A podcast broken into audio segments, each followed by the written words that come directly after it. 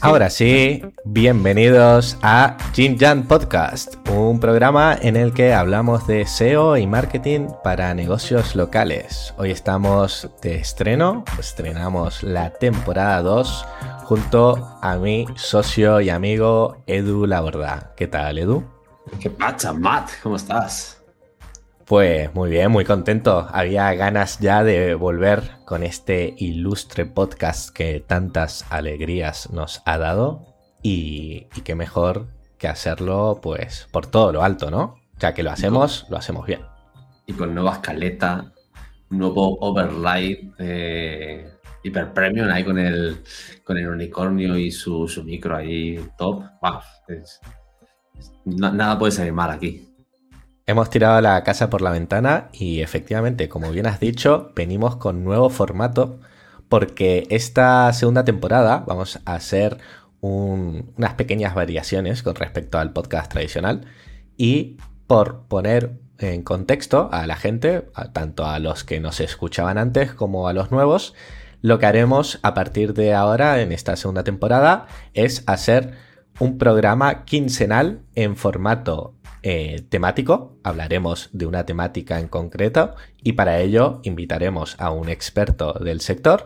Puede ser un experto de SEO local o puede ser un experto de esa rama de marketing concreto que pueda tener aplicación también para, negocios locales. Porque, como bien sabe Edu, no solo de Google vive el, el negocio local, ¿no? Hay muchas ramas, hay muchas estrategias que se pueden optimizar y eh, nosotros queremos exprimirlas todas al máximo.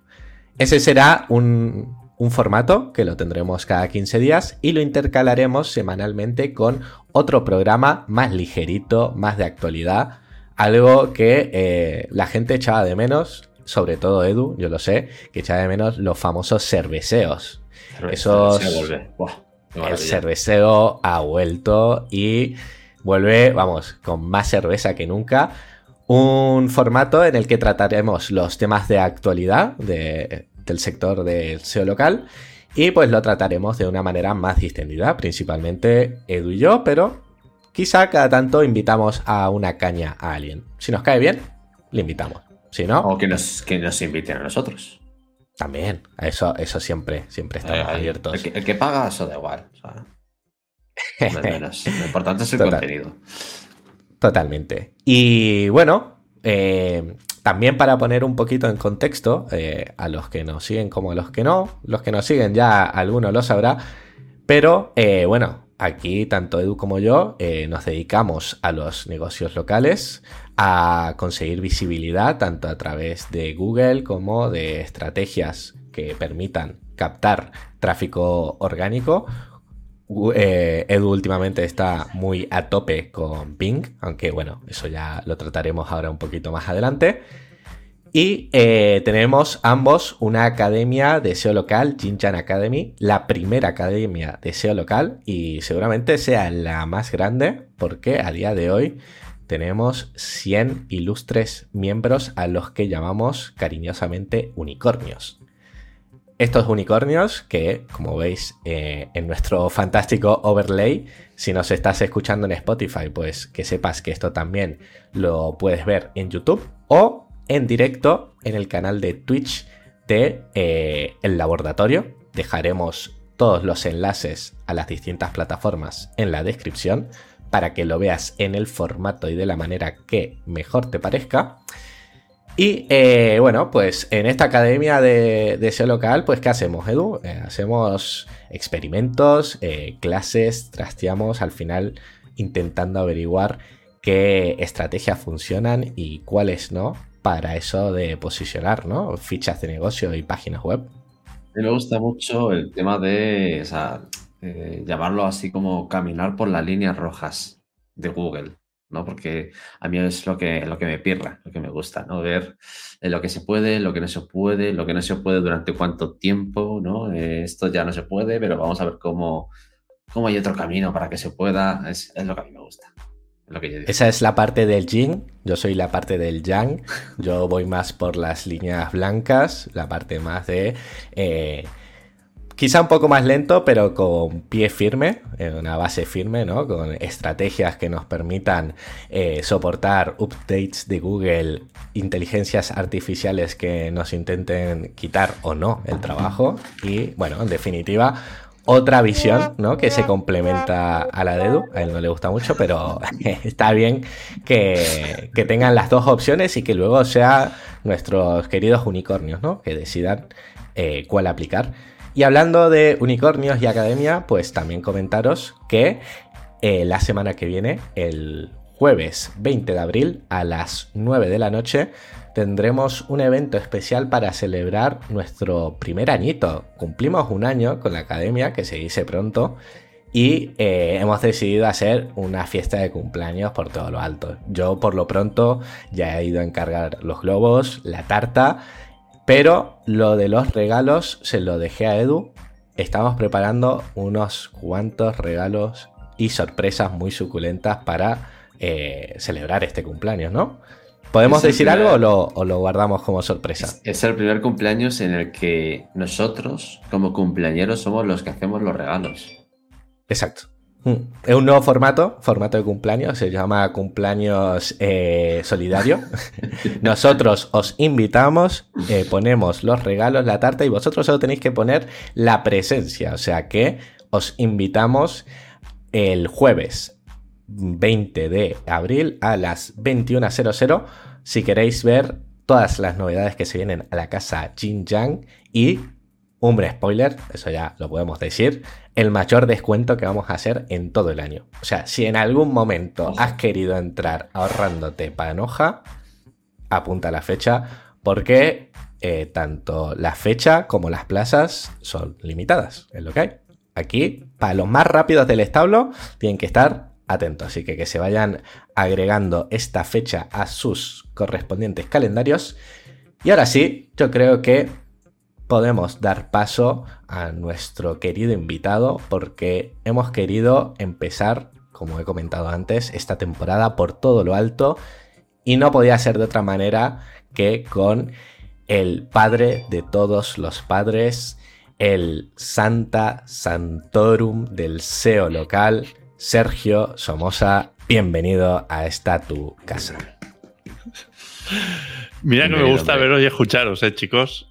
Eh, y más la presentación esta del Jing y el Yang, que, me parece que encaja muy bien con vuestros perfiles. Además, me, gusta cómo os tiráis las pullitas el uno al otro, precisamente por eso os hacéis los ruiditos, eh, cada uno orgulloso de su estilo, y, eso creo que os da mucho carisma. Así que muchas gracias por invitarme una vez más en fechas señaladas y contento de estar aquí con vosotros. Esto lo estábamos hablando con, Sergio antes de empezar el programa y juramos, al menos por nuestra parte, eh, Sergio supongo que también por la suya, de que eh, no estaba preparado esto ni a nivel de fecha ni de ocasión especial, más allá de nuestra propia planificación, pero es que ha coincidido otro año más que invitamos a este señor eh, a vísperas, bueno, aquí ya ha pasado hace algunos días, ¿no? De su cumpleaños. O sea, llevamos tres años prácticamente entrevistándote el día de tu cumpleaños. O sea, esto me parece a mí. seguidas el día de mi cumpleaños. Sí, sí, sí, sí. no sé qué significa, no sé qué quiere decir, pero algo hay. Mm. Algo hay ahí. A lo, mejor eres, eh, a lo mejor eres más unicornio de lo que crees. No me cabe duda, ¿eh? No me cabe duda. yo bueno, estoy viendo lo que son los unicornios y yo me identifico. Yo estoy viendo ahí ya. Lo, es, ¿eh? o sea, en... Sí, sí, sí, se ve, se ve, se ve ahí. Un poco de zoom. Ahí está. Justo por donde me clarea la frente ya, ahí es donde está. Sí, sí, ahí, está, ahí está, ahí está. La cornucopia. Curioso, ¿eh? Muy bien, Sergio, pues. No, no dejo de ver unicornios everywhere desde que sé que lo que hay dentro de esta academia son unicornios. Por todas partes. A mí también me pasa, ¿eh? Y bueno, en tu caso, con tantos retoños, eh, más todavía, pero yo con mi sobrina veo unicornios literalmente también, en todas partes y a todas horas. No sé si es que estamos sugestionados o qué, pero esto es increíble. O sea, ya me voy a tener que tatuar uno, Edu. Nos tatuamos uno. Si llegamos a los 200 eh, alumnos en la academia, ¿nos tatuamos un unicornio? Si lo hacemos este año, sí. bueno, está bien. Eh, Es un Como reto reto anual lo veo bien. Y a los 1000, da igual cuando sea, pero a los 1000, eh, to- toda la espalda ahí con un unicornio gigante. A los mil compramos un unicornio directamente. Pedimos venga, por va, Amazon y vale. que nos traigan. Vale. Ahora con la ley animalista esta igual está complicado. No sé qué dice de los unicornios eso, ¿eh? No están Bueno, contentos. pues- Como siempre andamos en el camino del Black Hat y no están Ahí en la contemplados. línea roja. Eso. Venga, pues. Pues eh, si te parece, Sergio, eh, vamos a empezar con el tema del día porque ya que te tenemos aquí y el tema todavía sigue tan candente de estas últimas semanas, no podíamos hablar de otro tema que no fuera de Run Tracker. En concreto, queremos que la gente hoy se vaya a, a dormir, ¿no? Sabiendo, bueno, a dormir o a pasar el día, dependiendo de la hora en la que esté escuchando esto, pero que sepa cómo hacer y cómo interpretar un run tracking de SEO local, porque yo creo que es un concepto que todavía puede ser relativamente nuevo y novedoso para, para muchos. Y ya si le añadimos la capa de esta de para SEO local, todavía le metemos un, plus de novedad. Así que si te parece, vamos a empezar por lo más básico. Para ti, eh, ¿qué es un run tracker? Venga, pues vamos por el principio, que es por donde conviene empezar. Eh, vamos a definir lo del rank tracking, que es eh, ni más ni menos que medir las posiciones que va a poder ocupar una página web, y este matiz es bastante importante, una página web en el buscador de Google, en este caso, o una ficha de Google Business Profile en Google Maps. Esos dos matices hay que conocerlos. Una cosa es Google Search, que es el buscador tradicional, y el otro buscador por excelencia relacionado con los negocios locales es Google Maps. Nosotros podemos medir las posiciones que ocupa nuestra página web para una determinada búsqueda y aquí hay que hacer el matiz de discernir, de, diferenciar lo que son búsquedas nacionales, que suelen ser búsquedas informacionales con una intención de búsqueda de yo quiero saber y cuando quiero saber algo, pues entonces Google normalmente el resultado es idéntico, busques desde donde busques en cualquier punto de la geografía española. Pero cuando hablamos de SEO local, que es lo que nos atañe, aquí resulta que cuando tú buscas un restaurante o buscas un fontanero o buscas algún tipo de negocio de índole local, resulta que las SERPs cambian en función del el origen de la búsqueda. No es lo mismo que estés buscando desde Madrid, que estés buscando desde Valencia, que busques desde Oviedo, por ejemplo. Porque las SERPs en Google Search, en el buscador tradicional, se adaptan a la ubicación de quien está buscando te va a buscar un restaurante eh, y te lo va a mostrar de Madrid, de Valencia o de Oviedo sin que tú le des más información. Entonces, esta peculiaridad hace que el rank tracking para SEO local lo tengas que hacer de una determinada manera. Porque si utilizas un rank tracker que no tiene esta capacidad, tú le vas a decir, oye, dime en qué posición está mi web de fontaneros cuando buscas un fontanero. Y el problema va a ser que el rank tracker posiblemente busque desde, a saber, no sé, me lo puedo inventar, pero lo mismo te cae en Madrid si es una IP española que te puede caer en Francia o en Estados Unidos. Entonces, claro, los resultados no van a tener nada que ver con la realidad. En ese caso, el rank tracker tiene que ser capaz de simular la ubicación de la búsqueda. Y esa es una de las principales peculiaridades. Pero claro, aquí estamos hablando de medir en Google Search. Aquí solo hay una dimensión. Una dimensión de búsqueda que es, dime en qué posición está mi página web para la búsqueda de fontanero en Málaga, por ejemplo. Y entonces tú estás primero, segundo, quinto o no apareces en primera página. Pero cuando buscamos en Google Maps, hay otro factor que es el factor de proximidad. Entonces, ahí se tiene en cuenta no solo la ubicación de quien está buscando, sino también la ubicación del negocio. Porque Google no sabe dónde está tu página web. No, no, lo tiene claro, pero sí que sabe dónde está tu negocio, porque tú se lo has verificado con una carta o con un vídeo, le has dicho la dirección y el código postal en el que estás. Entonces él sabe si tú estás más cerca o más lejos de la búsqueda. Y en ese caso, las posiciones varían con la proximidad o con la distancia, según se quiera ver. En resumidas cuentas, se trata de medir o de ver en qué posiciones aparece tu negocio o tu página web para búsquedas que a ti te interesen transaccionales para tu negocio. Medir, al fin y al cabo. Muy interesante, sobre todo medir para luego, que también lo hablaremos, eh, tomar decisiones, ¿no? Con respecto a esos datos. Sí, se trata nos... de medir, igual aquí me he quedado corto, se trata de medir bien. Porque si medimos y no medimos como toca, luego los cuadros los ponemos torcidos. Y a mí eso me da una rabia que no puedo. Y, que las fichas no suban hasta donde tienen que subir por no medir bien, pues, pues más todavía. Totalmente. ¿Y cuál dirías que son eh, los principales fallos o errores que crees que comete la gente cuando empieza a hacer run tracking en SEO local? Bueno, eh, lo, primero es que hay que conocer la teoría. Eh, hay distintas formas de medir a nivel de rank tracking en SEO local.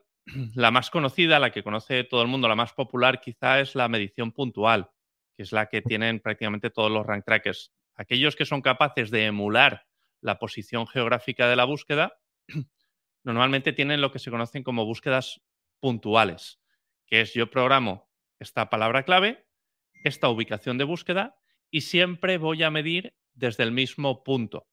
Entonces, midiendo siempre desde el mismo punto, tú tienes capacidad de eh, estimar si realmente el proyecto está subiendo porque ves una gráfica plana.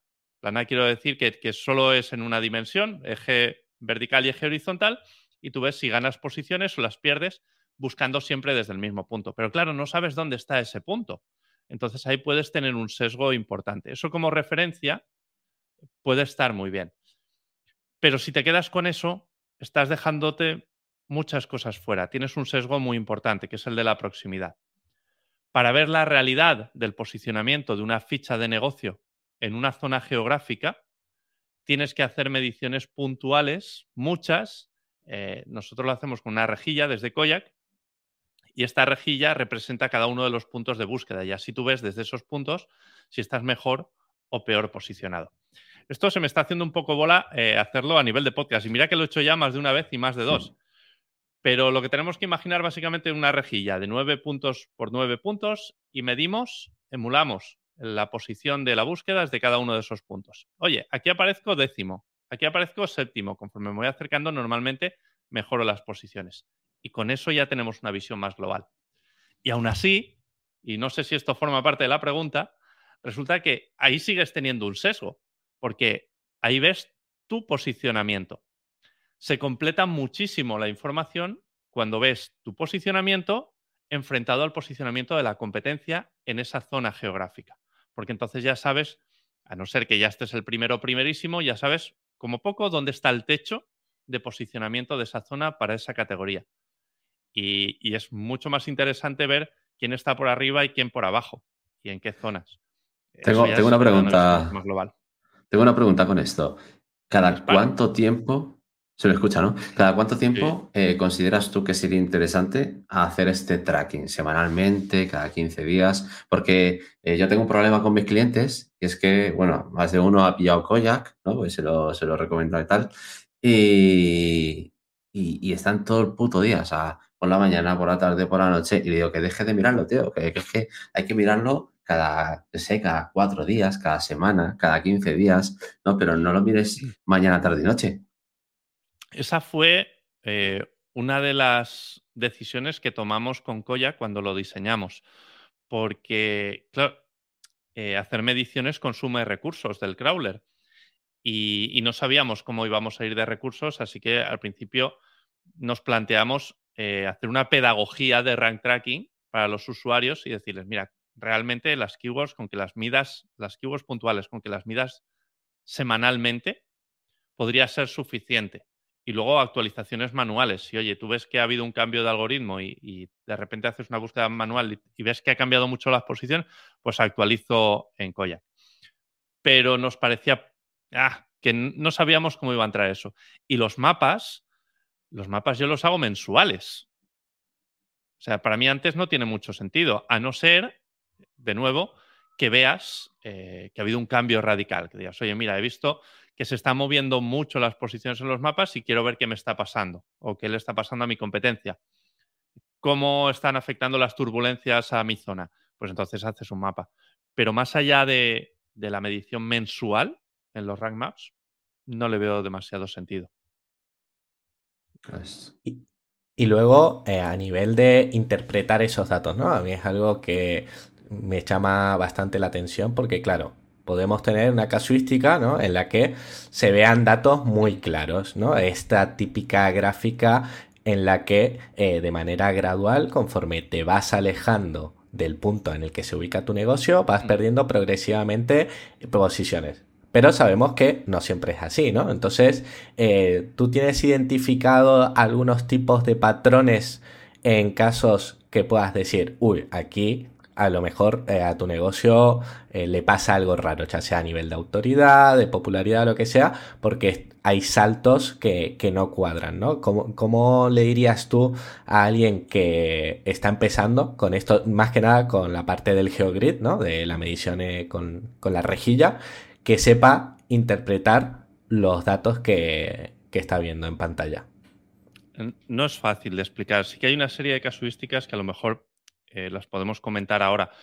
Pero los rank maps, tengo la sensación de que son como radiografías con los médicos. Tú vas, te hacen una radiografía, te la dan en el plastiquito, la pones así al sol y dices, pues si tengo algo, no sé qué es, porque no la entiendes. Con los rank maps al principio pasa lo mismo. O sea, la cantidad de información que hay en un rank map, no solo cuando ves tu posicionamiento, que esa es como un mapa de calor tú, ves verde o ves rojo en función de si estás más arriba o más abajo láser para que sea, se entienda mejor, más inteligible. Eh, es más cuando lo ves en comparación con la competencia, que ves el posicionamiento de la competencia, lo ves en conjunto con la ubicación geográfica en la que están las fichas de, la competencia, las coordenadas, y entonces en conjunto entiendes muchas cosas. Algo que a mí me gusta mucho ver eh, es hasta dónde puedes llegar. Tú haces eh, un rank map de un negocio que no ha trabajado en exceso el SEO local y suele estar a mitad de ranking eh, de lo que nosotros llamamos GeoRank, que es eh, un poco el ranking geográfico. De todas las fichas que aparecen en los resultados de Google Maps, tú estás de promedio en la posición 7, que eso lo reflejamos nosotros con el GeoRank. Entonces, cuando te comparas con los de abajo y con los de arriba, ves muchas cosas. Y cuando te comparas con el que está más arriba del todo, entonces ves el techo de la zona. Hipotético techo, porque muchas veces se puede superar. Pero ves, entre otras cosas, si tiene sentido trabajar el SEO local para esa categoría de negocio. Hay veces que las categorías de negocio eh, se ven muy afectadas por el factor de proximidad y entonces, por mucho que tú trabajes el SEO local, no vas a ganar visibilidad más allá de tu proximidad geográfica tres, cuatro calles más allá, como mucho tu barrio. Y si haces un rank map para este tipo de categorías, vas a ver que eh, si lo haces lo suficientemente amplio, todo lo que está alrededor del geogrid, por la parte periférica, se pone en rojo porque no tienes visibilidad. Y el centro está en, en verde o en amarillo, ya tengo un mapa de calor, porque ese factor de proximidad está ahí, marcando esos límites. Y en este caso, los negocios afectados por la proximidad, tanto el que aparece el primero como el que aparece el tercero o el quinto, van a seguir ese patrón. Luego hay otros patrones que a mí eh, me gustan mucho y es los patrones de filtrado, por ejemplo, que esos son muy sencillos. Es decir, tú analizas una ficha y esa ficha no aparece en primera página de resultados de Google Maps para la búsqueda principal, ni siquiera en el punto donde se encuentra el negocio. Es decir, si yo tengo una peluquería, me pongo en la puerta de la peluquería y busco peluquería, ni siquiera ahí aparece mi resultado. Y eso es un filtrado, porque puede haber otro negocio justo enfrente o al lado tuyo con la misma categoría. Eso lo he vivido yo eh, en alguna consultoría, más de una y más de dos, es algo bastante habitual, eh, con un cliente de una categoría que montó negocio en Valencia, en una zona donde es muy frecuente que haya este tipo de negocios. Entonces, resulta que no hizo el estudio previo para este tipo de cosas, encontró un local en esta zona, eh, como es la zona de este tipo de negocios, alquiló o compró, no sé lo que hizo, montó el negocio, y luego resultó que en ese mismo número de esa calle había tres negocios más registrados como el suyo. Pues se llevó un filtrado de campeonato. Cuando tú haces un rank map de un negocio como ese, a sabiendas de que esto puede ocurrir, Koyak, por ejemplo, hace una medición puntual en la ubicación en la que se encuentra el negocio. Koyak funciona con créditos. Entonces, un rank map es, es, un proceso que cuando se ejecuta consume muchos recursos de servidor. Entonces, para ahorrarnos nosotros esos recursos y para ahorrarle a los suscriptores, a los clientes, los créditos que cuestan esos recursos, lo primero que hacemos es una medición puntual en la ubicación donde está el negocio. Porque decimos, si no te encuentras ni, ni desde la puerta de tu negocio, es porque igual hay un filtrado y sale un alert. Oye, ojito, que no está apareciendo. Y eso es patrón de filtrado, que ocurre muchas veces. Luego te encuentras otros patrones que también son muy interesantes, que son eh, aquellas categorías donde tú buscas, eh, haces la query principal de la palabra clave y entonces te encuentras que el, top 1, el top 2 y el top 3 ocupan todo el mapa para la primera, la segunda y la tercera posición, porque no hay apenas factor de proximidad en esa categoría y, funciona así. Entonces, busques desde donde busques, el local pack no varía. Está, está curioso. Esas me gustan porque significa que esas posiciones las puedes alcanzar haciéndolo bien y que cuando las alcances te vas a comer toda la región. Sabiendo cositas interesantes. Y, molaría, un documento, eh, yo por, por, hacer una carta a los Reyes Magos y tal, pero molaría un documento donde contarais ¿no? esas categorías donde, donde hay muchos filtrados, ¿no? cuando esto ya lleva un recorrido, tengáis muchos, ¿no? donde, donde hay muchas posibilidades ¿no? de, de ranking cuando lo haces bien, como estabas contando. O sea, molaría un tipo de documento así anual, algo así, eso sería... Estaría bien. Estaría bien. Se me están ocurriendo más cosas. Conforme me dices esto, eh, se, podría escribir un libro de cómo leer rank maps y patrones eh, gráficos y, se, pueden, se le puede poner hasta nombres. Eh, yo recuerdo cuando trabajaba en, oftalmología, le, ponían nombres a los patrones que encontraban en las cataratas. Los tipos de catarata en los ojos tienen nombre, en estrella, en no sé qué. Era curioso. Pues esto es, puede ser parecido. Sí, sí. Ya lo veo, ya lo veo. Oye, más, más dejado de pillado con el tema este de los filtrados, ¿no? porque yo sí que he visto en eh, estas últimas consultorías que he tenido, he visto ya también un par de, usuarios de la academia que han tenido problemas como este y, a ver, yo, yo, no los he visto, ¿sabes? a mí no me ha tocado, por suerte. Y, y, claro, yo les he propuesto un montón de cosas, pero a lo mejor lo que les he dicho no es lo más correcto. O sea, en el momento que entras en un filtrado no hay posibilidades de, de rankear? Sí, sí, sí, ah, sí que hay. Sí que hay. Lo que pasa es que salir del filtrado pues lleva trabajo. Se, consigue con la popularidad. Vale, eh, yo he jugado también incluso a, desplazar el pin de la ficha, pero luego eh, muchas veces Google te lo reubica. Eh, es, es, extraño. Sí que se puede salir. De hecho, este cliente de esta auditoría salió del filtrado trabajando la popularidad. Pero tienes que ganártelo, digamos. Tienes que ganártelo. Lo he visto en. Eh, lo vi hace tiempo, por ejemplo, de forma muy espectacular eh, con unos abogados.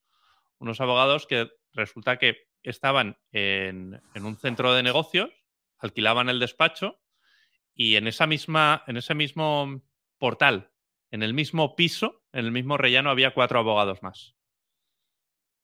yo lo he visto en eran amigos y se iban a almorzar juntos. Pero, en psicología ocurre mucho, ¿no? Y en gestorías también es una locura. En gestorías en Madrid y en Barcelona y tal, eh, sí que se ve ese tipo de, problemas. Yo no le, había, no le había puesto nombre, pero sí que cuando veo que hay pues mucha competencia para un mismo negocio y, que todos están tirando para la misma ubicación, yo lo que, lo que les digo, por si sirve para alguien, es cámbiate de categoría, ¿sabes? Y vamos a, vamos a intentar trabajar para otra categoría que no esté, no esté tan bombardeada y por lo menos eh, seguramente eh, empecemos a ser visibles. Y luego aparte la parte de popularidad, reseñas, citaciones, eh, tráfico y, creo que, tiene que subir. A ver, hay, filtrados que son muy heavy y como te toque al lado de alguien que sí que realmente está en la parte alta del, del rank map, mm lo tienes un poco más crudo. O sea, antes sales de las drogas que del filtrado. Pero, pero se puede, es la buena noticia. Entonces, guay. La forma de identificar un filtrado, eh, con Koyak, por ejemplo, tú haces el RAM map y, no apareces, sale todo rojo, eh, suele ser bastante agresivo. Igual algún punto, eh, no lo sé, sale, que me ha pasado, es decir, lo veo todo rojo, que no aparezco en la primera página en ningún sitio y algún punto aparece posición 7, posición 8, pues a lo mejor ahí ha sido un, algo muy puntual. Pero vamos, prácticamente no apareces en ningún sitio.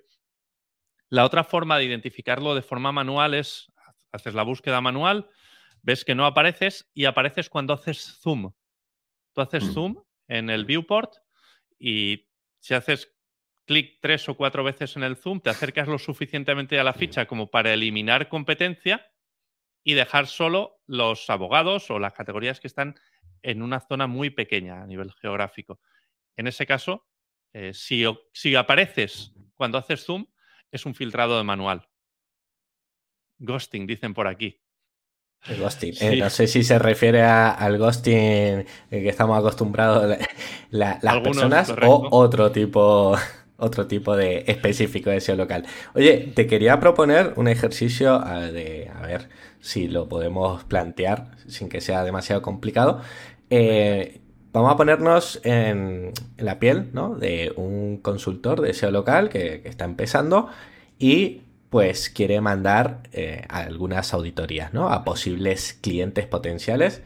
Eh, ¿Qué caso, así a grandes rasgos, ¿eh? no hace falta tampoco especificar demasiado, ¿qué caso dirías tú que cuando este consultor vaya a hacer la auditoría con Koyak, por ejemplo, y haga el GeoGrid, ¿Qué caso dirías tú eh, que sería un resultado en el que tiene una dificultad media o baja para conseguirle resultados asequibles para su cliente? Es decir, vale, vamos a analizar cómo está este negocio a día de hoy y te sale una rejilla con un diseño que tú dices, uy, esto me gusta, aquí podemos conseguir cosas sin matarnos demasiado. Mm, no me lo he planteado nunca así, Matt. O sea, no, eh, la dificultad no se ve con el rank tracker realmente. Porque eh, yo lo que veo, o lo que miro mucho son las primeras posiciones y pienso que puedo llegar ahí. Luego tienes que analizar cada uno de esos negocios, porque sí que te puedo decir que como depende de factores como son la popularidad, eh, que, Google la liba de muchos sitios, tienes que pormenorizar eso y analizar la popularidad de los primeros resultados para entender si realmente eh, va a ser más complejo o menos complejo. ¿vale? Eh, lo que sí te puedo decir es que a la hora de seleccionar, o sea, de utilizar Koyak para extraer información de categorías y negocios que pueden estar en una zona, algo que funciona muy bien es eh, seleccionar negocios que están a mitad de tabla. Y con un, software como el de Koyak, por ejemplo, tú puedes ver si están trabajando las reseñas, por ejemplo. Entonces, un negocio que esté a mitad de tabla y que esté trabajando las reseñas, que tiene una cantidad eh, considerable, no te voy a decir que tenga una barbaridad, pero que, que, ya es consciente de que las reseñas le pueden ayudar. Es, eh, es lo que andas buscando, ¿no?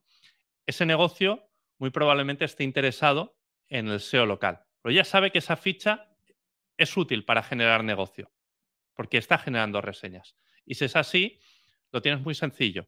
Tú sacas el reporte de competencia eh, con Koyak y le dices, oye, mira dónde estás tú y mira dónde está tu competencia. Y allí arriba puedes llegar. Y eso pica mucho, porque tú ves el posicionamiento que tienen los otros y el problema con los negocios locales suele ser que se conocen entre ellos. O sea, tú coges una ciudad que no sea excesivamente grande, por si hablamos de Madrid igual ya es otra cosa. Y, también. también.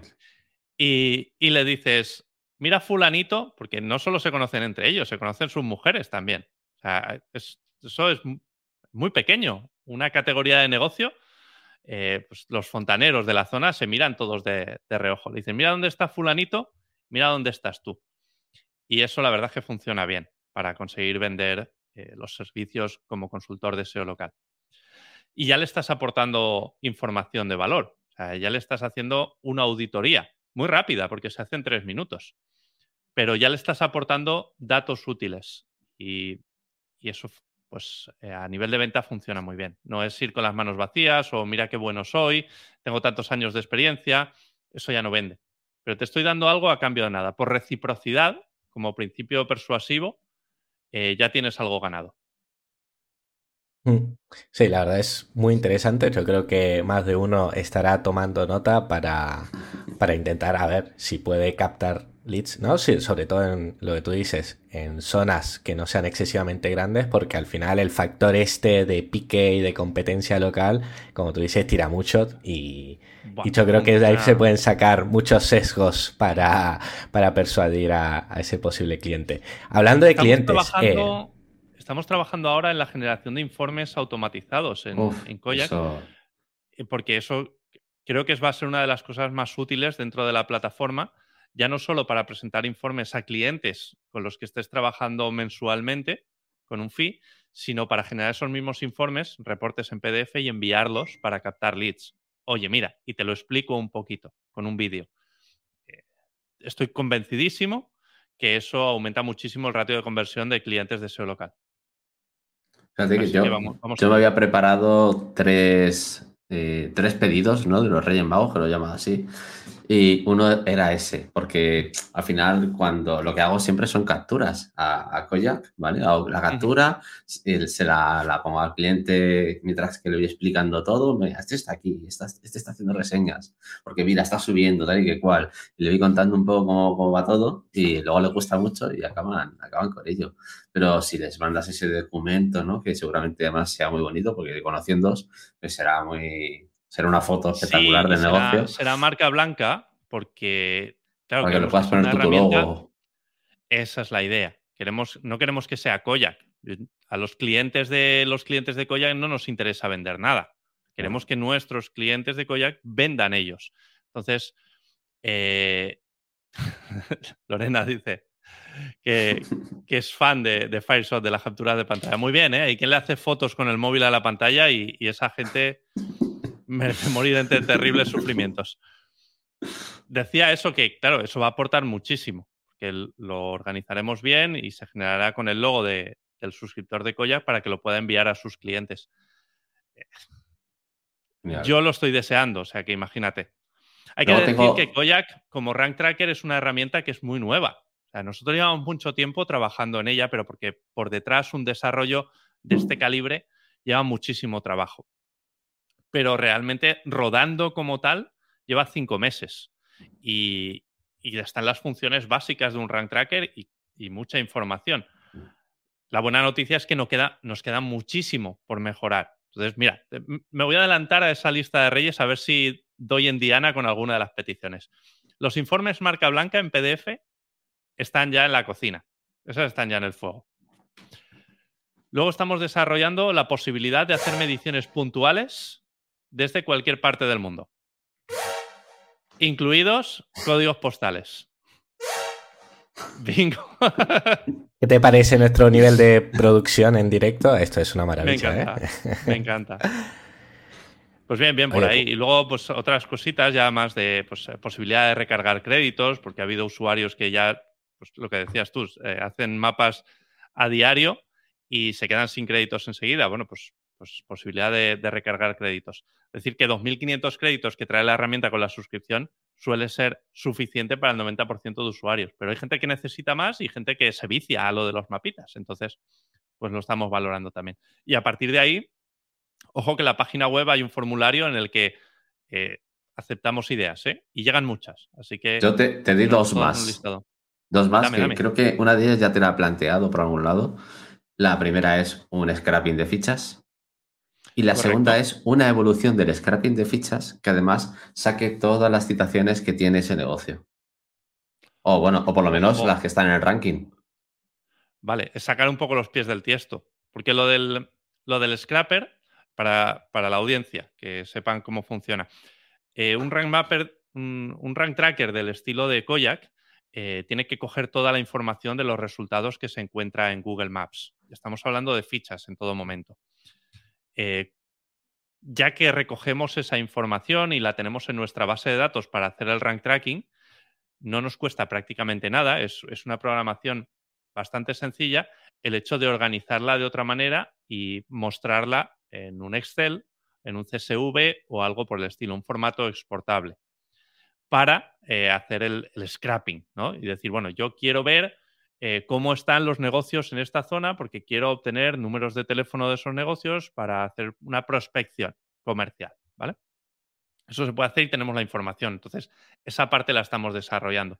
La parte de las citaciones, eh, ya te digo que va a ser complicado que lo hagamos, porque no es el cometido del software. Entonces, igual el día de mañana, cuando ya tengamos todos los ítems anteriores chequeados, pues nos metemos con eso. Pero a día de hoy no es la idea que llevamos. Queremos cumplir otras muchas funcionalidades más relacionadas con el rank tracking y con el business intelligence que llamamos, que no es tal, pero es información útil. Muy útil, de muchísimo valor. Eh, volviendo un poquito a lo que estábamos hablando antes, ¿no? De clientes. Eh, ¿Tú cómo utilizas Koyak con tus clientes de SEO local? Yo tengo, cojo, eh, la verdad lo combino mucho porque la idea de Koyak venía de, aunar varias plataformas que utilizaba en su momento, pues tipo ProRank Tracker, tipo Local Falcon y otras herramientas que tenía así un poco desperdigadas y yo quería tenerlas todas juntas y además que funcionaran como a mí me gusta. Entonces, pues ya que podíamos, desarrollamos Koyak. Eh, normalmente lo que suelo hacer es una medición puntual de la keyword principal de la categoría con el modificador geográfico y sin el modificador geográfico desde la ubicación y desde fuera de la ubicación del negocio, sobre todo si son búsquedas deslocalizadas. Matizo lo de las búsquedas deslocalizadas, son aquellas que en aquellas categorías de negocio que se suelen hacer desde fuera de la localidad. Esto tiene que ver mucho con turismo. Casas rurales, por ejemplo, o alquiler de coches no se suelen buscar desde la misma localidad. Tú estás planificando un viaje y buscas desde otra localidad. Entonces, eso intento emularlo. Una vez tengo eso, ya me centro en las búsquedas informacionales del blog, por ejemplo, que, sí que son transaccionales o pueden ser de investigación comercial, se atacan desde el blog y esas también las puedo medir de forma puntual. Pero en vez de medir en Local Finder, eh, mido en Google Search. Primero empiezo con las búsquedas puntuales y cuando ya tengo todo eso, entonces ataco eh, la, la categoría principal con los rank maps para ver cómo se encuentra para la búsqueda principal de la keyword principal. Y también en los rank maps, que esto es muy importante, hago búsquedas de servicio que estén relacionados con, con el negocio y que previamente yo haya trabajado y que sepa que voy a obtener resultados. Normalmente el problema de las búsquedas de servicio, las búsquedas de producto en Google Maps es que son los grandes desconocidos. Normalmente tú aterrizas en un área geográfica en la que nadie ha trabajado eso, o prácticamente nadie, y tú puedes ser el rey del mambo. Entonces analizo primero y si veo que hay búsquedas interesantes de productos o servicios que ofrece mi cliente, entonces me las programo después de haberlas trabajado yo en la ficha de mi cliente. Lo bueno como tip hack definitivo eh, es que, ya digo, suele ser un océano azul productos, servicios o marcas de terceros que comercialice el, cliente. Si consigues posicionarte a nivel geográfico en, Google Maps para esos términos, eh, llegas muy pronto, muy rápido al ROI, a ofrecerle ROI al cliente y el cliente te hace palmas, claro. Esto por, ponerlo en contexto, eh, por, poner una categoría donde funciona realmente bien, eh, son los restaurantes porque normalmente la gente que trabaja SEO local en restaurantes lo hace muy mal.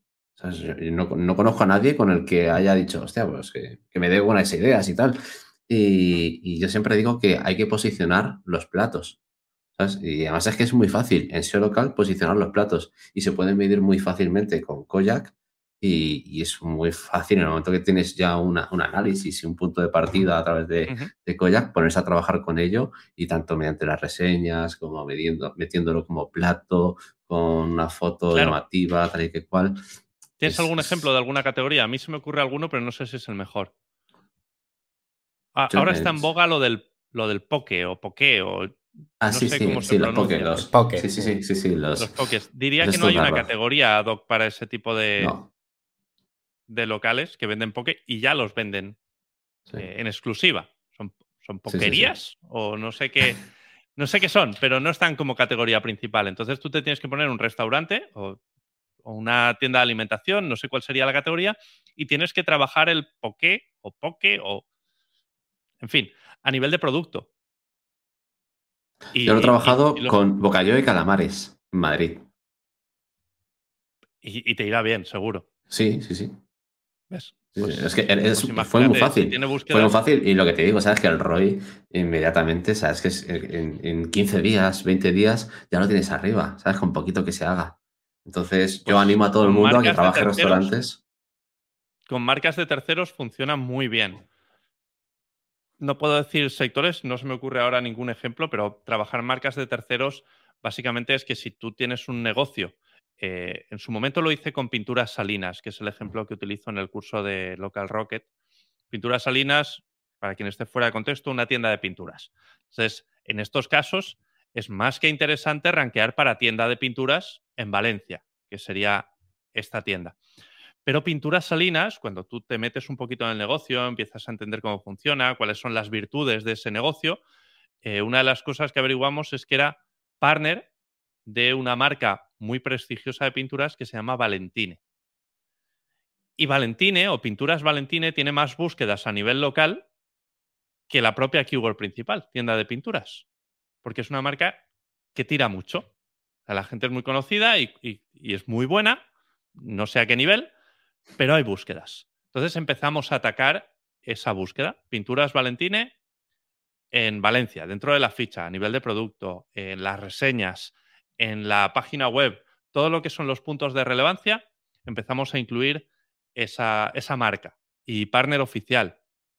Y al final funcionó muy bien porque el resultado final fue que, eh, como no había mucha competencia, también es cierto, desapareció el local pack y apareció el knowledge graph de la tienda de pinturas salinas para la búsqueda pinturas Valentine en la zona. Y claro, eso que fue relativamente rápido, al cliente le generó un ROI muy alto. que tantas búsquedas aterricen directamente en su ficha, eso se notó. Se notó. Entonces, muchas veces nos obcecamos y nos empecinamos en la keyword principal, que es normalmente lo que te suele decir el cliente. Mira, yo quiero aparecer el primero para tal búsqueda. Porque cuando hablan de SEO, ellos pues van así de frente a por, la keyword principal. Y si eres capaz de hacerle esa pedagogía y hacerle entender que hay muchas más búsquedas alrededor que le van a traer incluso más dinero que la keyword principal, ese cliente te va a durar mucho tiempo y te va a generar mucho beneficio. Yo tuve hace muchos años un cliente que me dijo, era quiropráctico. Eh, no llegó a ser mi cliente, pero bueno, cuando me entrevisté con él me dijo, mira, Sergio, yo lo que quiero es aparecer el primero para la búsqueda columna. Y yo decía, ¿cómo, cómo columna? ¿Pero qué columna? ¿La jónica, la dórica, clásica o moderna? No entendía el muchacho que, esa búsqueda podía no tener absolutamente nada que ver con su negocio, pero él vio que tenía muchísimas búsquedas y las quería todas. Las que eran de columna vertebral y las que no. Y, y este ejemplo tan extremo, pues me sirve para explicar eso, que muchas veces el cliente viene con una idea fija y igual tienes que bordearla. Nunca, nunca me eh, rechazo la keyword principal, porque realmente es, la keyword objetivo, pero esa es más a medio o largo plazo. Y al principio del proyecto me centro en las keywords satélite de productos o servicios que, en Maps suele ser muy fácil rankearlas. Además, con, con Koya, con, otros elementos, puedes averiguar si realmente esas keywords eh, están mostrando el local pack que muchas veces tú haces el keyword research, encuentras keywords muy interesantes relacionadas con los productos o servicios, pero resulta que en tu zona no se muestra el local pack para, para esas búsquedas. Entonces te toca montar la estrategia de otra manera. Hay que valorarlo todo. Esto es importante. También es cierto que yo, cuando trabajo con un cliente, eh, empiezo a analizar productos o servicios o marcas, veo a lo mejor que no Google no está mostrando el local pack porque no hay competencia, porque no entiende que sea una búsqueda local todavía, pero no desisto de, trabajar esas palabras clave, porque muchas veces tú te las pones en la, en la ficha y entonces aparece el local pack. Es simplemente que no hay nadie trabajándolo. Entonces, que no aparezca el local pack para esas búsquedas no significa que tengas que tirar, eh, que dejar caer los brazos y decir, bueno, pues si no aparece, no aparece. Yo algo que hago con esto es eh, hacer esa búsqueda en si veo que en Madrid no me sale, es raro, pues me voy a Barcelona, a otros sitios, pero pero me gusta probar en diferentes ciudades antes de descartarlo, como que no sale el local pack y luego lo que tú dices, ¿sabes? Que hay formas de forzarlo para que acabe Hay formas de forzarlo. Hay un ejemplo que a mí me gustó mucho analizando eh, diferentes sectores, era eh, oferta de neumáticos 3x2, que es una query que por lo visto se busca muchísimo. O sea, la gente quiere... sí, era 3x2. 4x3. ¿Qué sentido le veo a eso? 4x3, no sé. Sí. Creo que era 3x2. Te, te, te, falta una rueda ahí para, para completar el coche. ¿eh? La respuesta será, no lo sé, creo, creo que la query era esa, pero bueno, eh, por ahí andaba, no sé cuál era el por, pero eh, era, se, lo buscaba muchísimo la gente y en unos sitios aparecía el local pack y en otras localidades no aparecía. Sin embargo, eh, esa, búsqueda estaba en todas partes. Si tú eras capaz de detectarla y te la ponías en tu ficha, como oferta de neumáticos 3x2, y vamos a dar por supuesto que la query es esa, eh, y empezabas a aparecer, imagínate el retorno. Insisto que había, había muchísimas búsquedas. ¿eh? Y oye, aquí haciendo un poquito de, de, bola de cristal, ¿no? Tema ultra recurrente en, en estos últimos meses, semanas, año no, todavía año no. Eh, ¿Cómo crees que puede afectar la dichosa y famosa IA a los run trackers? ¿Crees que es un sector en el que a priori no tiene mucho que aportar? ¿Le estás dando vuelta ya de qué manera Koyak quizá en un futuro, no a corto plazo, pero sí a largo, pueda integrar funcionalidades de este tipo? No se me ocurre, la verdad. No se me ocurre. Tengo la sensación de que vamos por caminos paralelos, que la IA va, va a hacer su camino y que el rank tracking pues hará el suyo también. Eh, sí que es cierto que nosotros nos integramos con los buscadores. En la medida en la que, en que la IA le coma la tostada a los buscadores, pues supongo que el sector del rank tracking se verá afectado por la merma de usuarios, no por otra cosa. Pero realmente a nivel de funcionalidades no creo que haya una, una IA que pueda hacer las acciones que hace un rank tracker. ¿Sabes no, no, lo que no se me, me ocurre a mí? No, eh, no tanto amenazado, sino como funcionalidades que pueda incluir el propio Koyak, en este caso, eh, que se aprovechen ¿no? de la inteligencia artificial. A mí, a priori, se me ocurre, sobre todo para este perfil ¿no? de eh, un poco más neófito, que está empezando en esto del SEO local, eh, una especie de asistente virtual ¿no? que te ayude a la hora de decir, vale, pues tú te sacas tu medición con la rejilla, tal, salen estos datos y que la propia inteligencia artificial te pueda ayudar con dudas Analiz. que tú tengas analizando esos datos, ¿no? De tener un mini Somoza a disposición de cada usuario de Koyak, yo creo que sería muy potente. Eh, no sé cómo será. Somocia, ¿no? Somocia. Somocia. Maestros del naming somos por aquí, ¿eh? Ojo, cuidado. Ponte un lo, ten lo, tenemos. Esta temporada tenemos todo, Sergio. Esta temporada hemos tirado la casa por la ventana. Eh, bueno, yo creo que con este ya podemos, con esta pregunta, perdón, eh, ya terminamos el bloque así de preguntas un poco más genéricas. Ahora me gustaría hacerte un par de preguntitas más a nivel de negocio del propio Koyak. Eh, así, a, a, grandes rasgos, ¿no? Si, sin enrollarte demasiado. A alguien que no tiene ni idea qué es Koyak, ¿qué dirías que eh, en qué se diferencia Koyak de otros run tracker que ya existen a día de hoy en el mercado, ¿no? Como pueda ser, pues, eh, Local Falcon con su con sus eh, GeoGrid, eh, Local Viking con su suite, que además de GeoGrid, pues también incluye otras funcionalidades, o la propia herramienta de Whitespark, que también tiene esta parte, ¿no? De medición puntual y también las rejillas. Yo Espero que no me esté oyendo Álvaro ahora mismo, que esté acostando a los chiquillos. Eh, la respuesta es que Koyak es un 360 grados. Y, ojo, ¿qué G tiene que salir? Mira, eh, está en la esencia de Koyak. Eh, lo he dicho antes. He trabajado con herramientas que son magníficas. O sea, Pro Rank Tracker es una herramienta que como Rank Tracker puntual está muy trabajado. Muchísimo que puedes categorizar keywords, hacer grupos por intencionalidades de búsqueda, etiquetar las keywords, en fin, eh, tiene un reporte interesante de cara al usuario, pero no tiene lo de los rank maps. Entonces, si tú estás trabajando con negocios locales, estás muy cojo con ProRank Tracker, por ejemplo. puedes simular las búsquedas puntuales, pero sigues estando muy cojo. Con Local Falcon, por ejemplo, pasa lo contrario. O sea, tú puedes hacer unos mapas que están bastante bien, que a lo mejor no tienen la información que a mí me gusta obtener, eh, el análisis de la competencia, tú no puedes ver, por ejemplo, una funcionalidad que hemos incorporado hace poquito, y eh, igual ellos la han incorporado, yo no lo desconozco, pero eh, no puedes ver dónde está la ubicación de cada una de las fichas. Y a mí eso me ha abierto un mundo de posibilidades. O sea, entender el dibujo del rank map, lo que es el mapa de calor, en referencia a la ubicación del negocio, te da muchísima más información. Hay veces incluso que los negocios no están ni dentro del rank map, están fuera de la rejilla. Y eso también te hace entender muchas cosas. Entonces, digamos que hemos querido aglutinar dentro de una única herramienta todas las funcionalidades que a mí como consultor me resultan útiles. Lo que he hecho ha sido trasladar dentro de Koyak la metodología que yo utilizo para obtener la información. Y no es que sea mejor, es que yo lo hago todo con ella. Entonces, en ese sentido, si tienes que elegir, pues eh, si tienes una metodología similar a la mía, pues Koyak se te va a adaptar muy bien.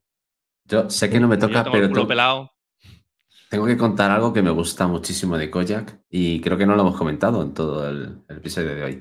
Y es que cuando tú haces una medición de una keyword, ¿no? Y luego sacas al tiempo, eh, la repites, la misma, la misma keyword, con el mismo mapa y tal, te dice la cantidad de fichas que han hecho. Claro. mola.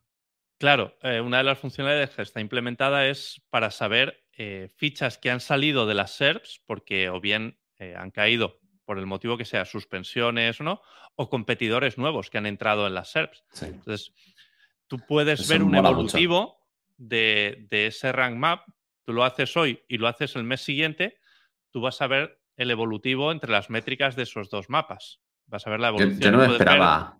No me esperaba esos resultados, ¿eh? O sea, además es que lo he visto en varias categorías y yo no sabía que entraban y salían tantas fichas todos los meses. A mí me ha parecido espectacular. un, matiz un matiz importante para esta funcionalidad. No es que entren y salgan todos los meses esas fichas. Sí, bueno, Esas fichas son las que entran y salen de la primera página de resultados, que son las que medimos. Ah, si hay una ficha que aparece en un punto del rank map, solo en un punto, y aparece en la posición 20, esa ficha está dentro. Si en el siguiente mapa no aparece en ninguno de los puntos, esa ficha está fuera, se considera. Vale, vale, vale. Entonces, eh, si entran fichas nuevas, pues normalmente aparecen ahí en los resultados. Tienes, tienes 20 posiciones por los puntos que estés escaneando y esas serían las posibilidades de encontrar una ficha.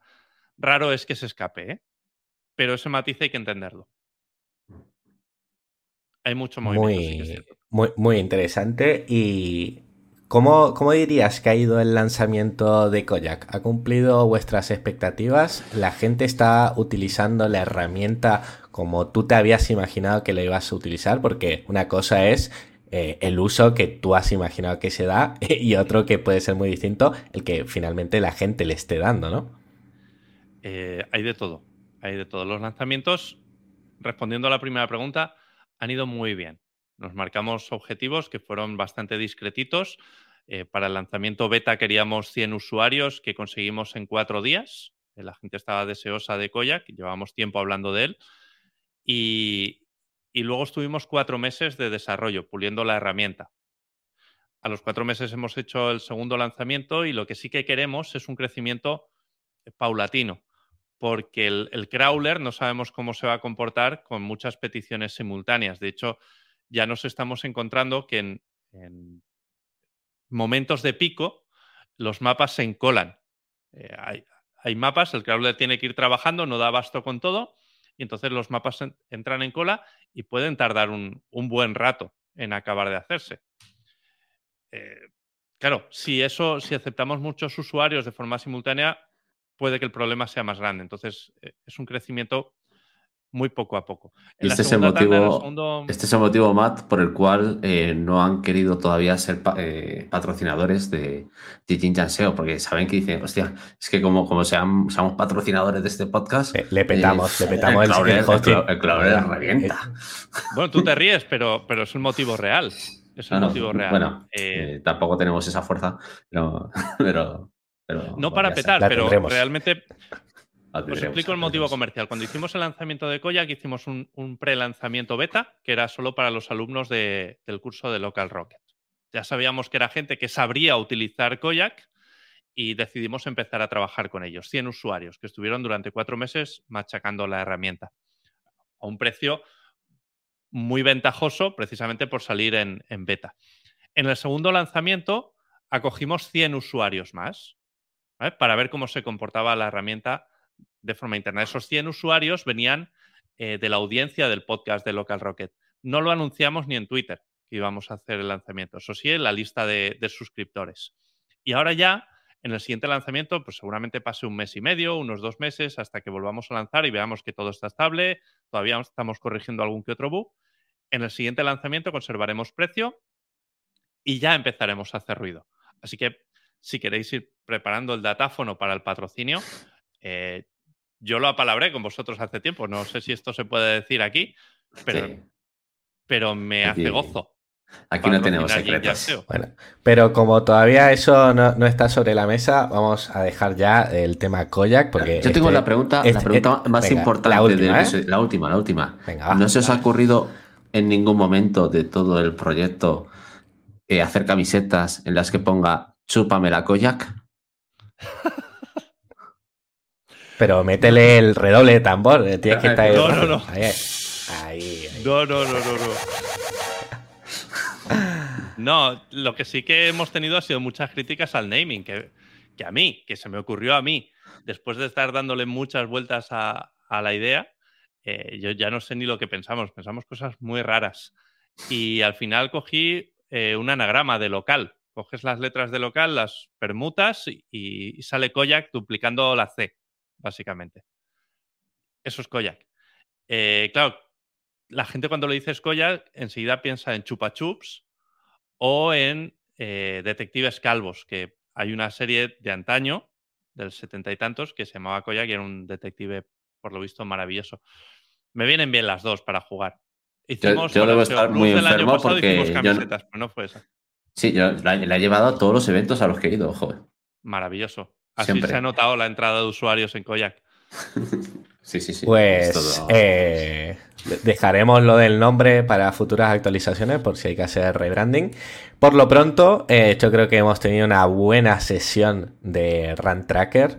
Yo creo que de aquí podemos sacar unos cuantos tips interesantes, pero yo creo que la gente espera algo más de nosotros esta segunda temporada. Quiere que subamos el listón, así que vamos a darle un poco lo, que han venido a buscar, ¿no? Eh, tips. A la gente le gustan los tips, Sergio. A la gente está deseosa de ver mm, estrategias, técnicas, a ver qué se cuece entre los grandes gurús del sector. No sé si tú tienes por ahí algún tip de estos que digas, oye, venga, eh, vamos a compartir algo que a mí me ayuda en mi día a día. ¿eh? Puede ser una herramienta, puede ser una playlist de Spotify, puede ser lo que a ti te dé la gana. Mientras a ti te sirva. Mira, para el SEO local, eh, no, no, soy conocedor de grandes tips. Eh, de hecho, creo que en el SEO en general, tip hacks definitivos de haz esto y ranqueas. No existe. No.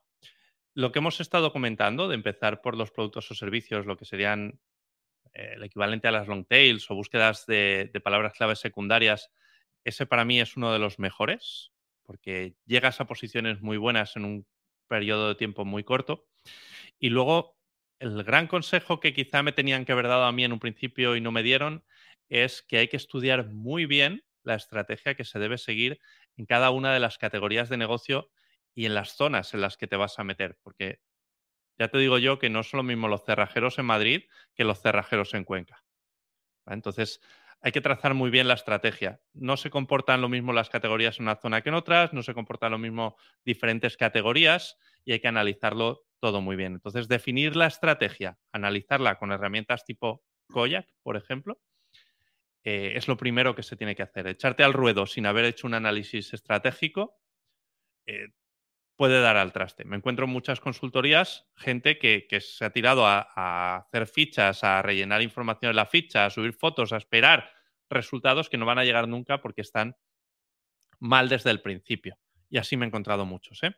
Entonces, ese sería el primer consejo. Y luego hay algo que yo eh, de un tiempo a esta parte vengo haciendo mucho a la hora de ponerme a trabajar.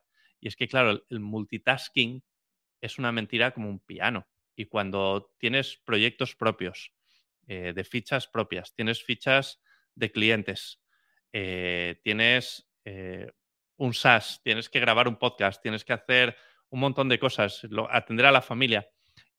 algo que me ha funcionado siempre, desde el principio de maravilla, es organizar las tareas con GTD, con la metodología Get Things Done, que se llama. La teoría de esta implementación de tareas es liberar el cerebro del qué tienes que hacer y utilizarlo solo para el hacer en sí. Entonces, la metodología consiste en tener una serie de carpetas, las puedes hacer incluso físicamente, pero hay herramientas que sirven para ello, una serie de carpetas por proyectos donde en el momento en el que se te ocurre que tienes que hacer algo, tú tienes incluso un atajo de teclado en el que dices tal cosa y lo metes en un inbox todo lo que se te ocurra que tienes que hacer va al inbox. Y luego te levantas por las mañanas, coges el inbox, lo organizas, te lo llevas cada uno a los proyectos, los ordenas por prioridad y lo que vas haciendo durante tu día de trabajo es ir pasando por esos proyectos y marcando tareas como hechas. De esa manera no te tienes que preocupar del qué tienes que hacer, sino solo del hacer. Y me ha resultado increíblemente útil. Eso lo combinas con el pomodoro, para poner el foco de atención en la tarea y no soltarla hasta que el tomatito no pite, el pomodoro, que son 25 minutos de trabajo constante, 5 minutos de relax para mirar el móvil, para hacer lo que quieras. 25 minutos más de trabajo. Eso y el canal de, de Lo-Fi de YouTube para concentrarme. No me puedo poner ninguna música que me guste especialmente, con letra o con lo que sea, porque se me van los pies y bailo y canto y entonces pierdo el foco. Esa es mi metodología de trabajo, así que si alguien le adapta, eh, a mí me ha ido muy bien. El hándicap aquí, y os lo digo por si alguien se frustra intentando adoptar el GTD, es adquirir el hábito de utilizar la herramienta de GTD, de apuntar todo lo que tienes que hacer y no tener que estar pendiente de ello. Yo tengo un truco. Muchas veces no lo utilizas. Bueno, truco. Tengo algo parecido, que mucho más cutre, pero a lo mejor alguien también le ayuda. Si es como cutre, tan cutre como yo eh, y no utiliza atajos de teclado y esas cosas, yo lo que hago es colocar post-it, ¿vale? Y, en la pared, ¿vale? Entonces, lo que más, lo más importante, lo, lo más prioritario va al centro y lo menos prioritario va al exterior. ¿Entiendes? Entonces, cuando lo, que, lo que está en el centro es donde me tengo que centrar, ¿no? Y luego todo lo que está alrededor, pues se va acercando al centro poco a poco hasta que le toca. Pues otra metodología. El caso es organizar las tareas de alguna manera porque yo era de los que iba al salto de la mata, de decir, bueno, tengo todo esto por hacer y me iba acordando, iba haciendo, pero no hay ningún orden en eso y al final te dejas cosas por hacer, no priorizas y no eres eficiente. Así que tuve que encontrar algo. Y sobre todo lo del foco porque a mí me cuesta mucho. Oye, pues yo creo que como tip pip de la semana no ha estado nada, nada mal. ¿eh? De hecho, he visto por el chat alguno tomando nota, pero yo creo que todavía podemos subir un poquito más el listón. Como hemos dicho, esta temporada estamos que tiramos la casa por la ventana y me ha dicho un pajarito que el señor Edu Laborda se ha preparado también un tip pip de la semana. Cuéntanos, Edu, ¿qué tienes por ahí? Bueno, eh, yo estoy un poco, ya sabéis, los que estáis en la academia conmigo y tal, pues ya sabéis que estoy a tope con la IA, viendo qué utilidades tiene y todo ese tipo de cosas, ¿no? Y no solo estoy con ChatGPT 3, sino con otras, y, y estoy dando mucha caña a Bing, porque yo creo que BART se va a parecer un poquito, no sé cuánto, si, si, un poquito, un poquito más, a, a Bing, a lo que tiene Bing. Pero Bing tiene una particularidad que me gusta mucho, y es que cuando le, solicitas un negocio, ¿no? Un cerrajero, lo que sea, un fontanero, lo, que quieras, eh, no tiene su sistema de reseñas propio, así que te muestra citaciones, ¿no? Te muestra reseñas dentro de citaciones, es decir, pues Fontanero Manolete está en el, yo qué sé, en Nice Local, ¿vale? Y tiene seis reseñas. ¿Qué tiene esto de bueno? Que para fontanero, cuando yo hago la búsqueda de fontanero en Madrid, si yo tengo un cliente que es fontanero, voy a averiguar de una forma muy rápida cuáles son las citaciones que Ping está considerando interesantes, ¿no? Para rankear. Porque además hay algo que se repite continuamente, es que los negocios que tienen reseñas son los que se posicionan arriba y los que no tienen reseñas siempre están abajo. Entonces, creo, y de momento creo que, puede ser una, forma de empezar, en ir apuntándonos todas esas citaciones que BIN ya está teniendo en cuenta y a partir de ahí empezar a trabajar por ahí. Eh, si podemos pedir reseñitas, no hacen falta muchas. Con siete que tengamos, yo creo que el, que más tiene normalmente tiene siete. Y, con siete que tengamos, ocho diez, eh, son suficientes. Entonces, bueno, yo creo que es un, tip que puede ser interesante y, que nos puede ayudar un poco a posicionar para todos aquellos que empiezan a hacer esas búsquedas por, por el chat de Bing. Esto tú lo ves desde el chat de Bing, ¿no? Cuando tú te vas a Bing, la parte chat. Vale, vale. Eso es, cuando tú le haces una búsqueda local, pues eh, a veces te muestra en modo de texto varios locales y si y otras veces directamente te muestra como una especie de, de local pack, ¿vale?